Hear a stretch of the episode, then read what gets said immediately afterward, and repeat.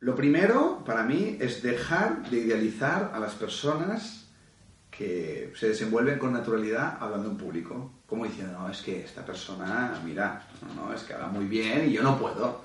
Yo lo primero que quiero decir a las personas es que yo tenía pánico. O sea, cojonado, no lo siguiente. Era, sin duda, mi gran miedo, porque intuía que mi camino profesional tenía que ver con, con hablar en público, ¿no? Yo recuerdo tener 20 años y falleció mi, abuela. Y, y, bueno, mis padres, mis tíos pidieron si algún nieto podía, podía hablar en la ceremonia, ¿no? Habían 200 y pico personas, ¿no? Y yo a mi abuela la quería mucho, pero tengo que reconocer que dije, ostras, fue la primera invitación, la primera oportunidad que tuve, porque yo con esa edad ya, ya tenía claro hacia dónde quería ir y bueno, tuve que leer un texto temblando, eh, no se me entendió nada, eh, en plan, la gente, claro, estaba ahí conmovida porque estábamos en un funeral, pero en plan, pero, pero ¿qué es esto? ¿Qué es eso? ¿no? Yo creo que hasta me juzgaron, ¿no? En aquella ceremonia. Luego me acuerdo también cuando, cuando tuve una experiencia en un entorno de, ONG, que estuve, estuve enrolado en la ONG varios años, eh, al volver explicaban testimonios, pero era un foro de 500 personas que se querían motivar a irse de ONG y pedían voluntarios que habían ido para contar su experiencia. Bueno, yo me acuerdo el corazón me salía por la boca, pero ni siquiera me habían pedido a mí, no, no, yo levanté la mano voluntariamente y, creo que hice el ridículo. O sea, creo que fue uno de los momentos donde más el ridiculice porque es que no, cuando uno está tan nervioso, eh, las palabras no, no, fluyen porque estás pensando en ti, ¿qué van a pensar en mí? ¿Lo voy a hacer bien? ¿Voy a hacer el ridículo? Y al final tú acabas co-creando eso que estás pensando, porque estás pensando en ti, no estás pensando en ellos, ¿no? Hay que pasar por ahí. Es decir, para vencer el miedo hablar en público, has de aprovechar todas las oportunidades que tengas, de forma voluntaria, no de forma reactiva, para hablar en público. Y que sepas que las primeras veces, como en toda la vida, pues seguramente harás el ridículo. Pero al final, insisto, ¿y qué más da? ¿Y qué más da? Dale un sentido trascendente, estás en el proceso, ¿no? Pero verdaderamente yo que he aprendido, ¿no? Después de ya 10 años, ¿no? Hablando en público, recuerdo una vez que fue una experiencia maravillosa que pude hablar para casi 2.000 personas en un auditorio en, en, Bogotá. Y llega un momento y dices, hostia, 2.000 personas y tal. Dice, mira, llega un punto que cuando eh, hables en público y veas que no puedes mirar a todas las personas a la vez, ya da igual.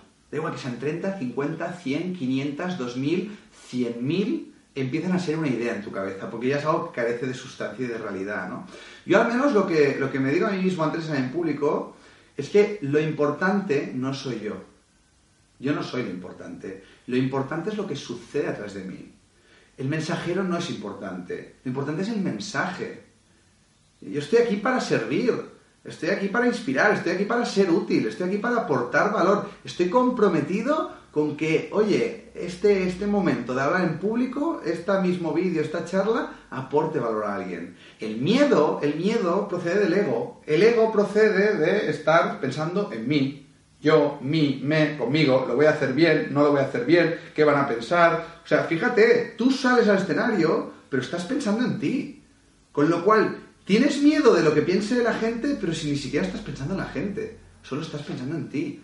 Entonces, claro, ese miedo a hablar en público lo que pone manifiesto, falta de seguridad, falta de confianza, falta de autoestima, todo está relacionado. Pero una manera de trabajar de la seguridad, la confianza, la autoestima, precisamente es confrontando esos miedos, ¿no? Entonces, claro, para mí, insisto, es eso, ¿no? Es, ¿y yo para qué hago esto? Ah, claro, lo hago por mí. Bueno, pues claro, si lo haces por ti, como estás pensando en ti, ahí vendrá el miedo. Pero si te conectas con algo que te trasciende, o sea, a mí lo que me motivó y me movió a empezar a hablar en público es que empezaba a conectar con un mensaje que a mí me estaba cambiando la vida, que me estaba aportando mucho valor. Y por mi personalidad, las personas que me conocen de mi entorno saben que a mí me encanta compartir. Es que no puedo guardármelo, ¿no? Entonces, coño, al final dije, vamos a profesionalizar esto para dejar de dar la chapa a mi propio entorno.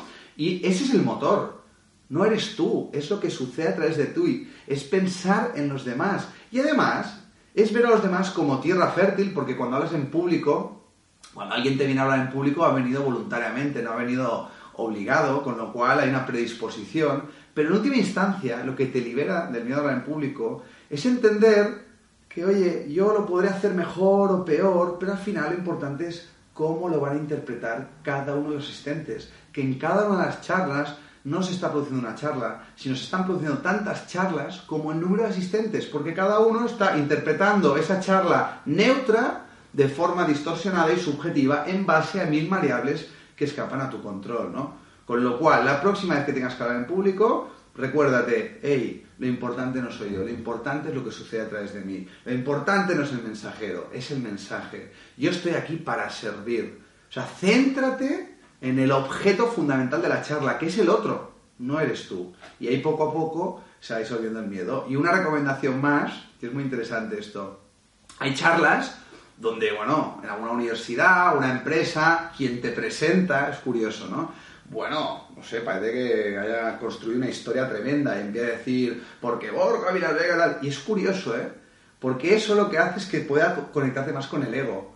Cuando empiezan a hablar de ti, a presentarte y están hablando del personaje, claro, yo lo que muchas veces hago es que ni escucho. O sea, cuando me están presentando, de repente hay un momento que igual, venga, va, te toca. Y intento no escuchar para estar en contacto con mi propia voz, con ese silencio tan inspirador, ¿no? Pero bueno, eso ya son anécdotas que, uno va, va descubriendo, ¿no? Con lo cual, simplemente, oye, si tienes algo poderoso y valioso que compartir y lo sabes porque para ti ha sido valioso, compártelo y oye, todo lo demás vendrá por añadidura.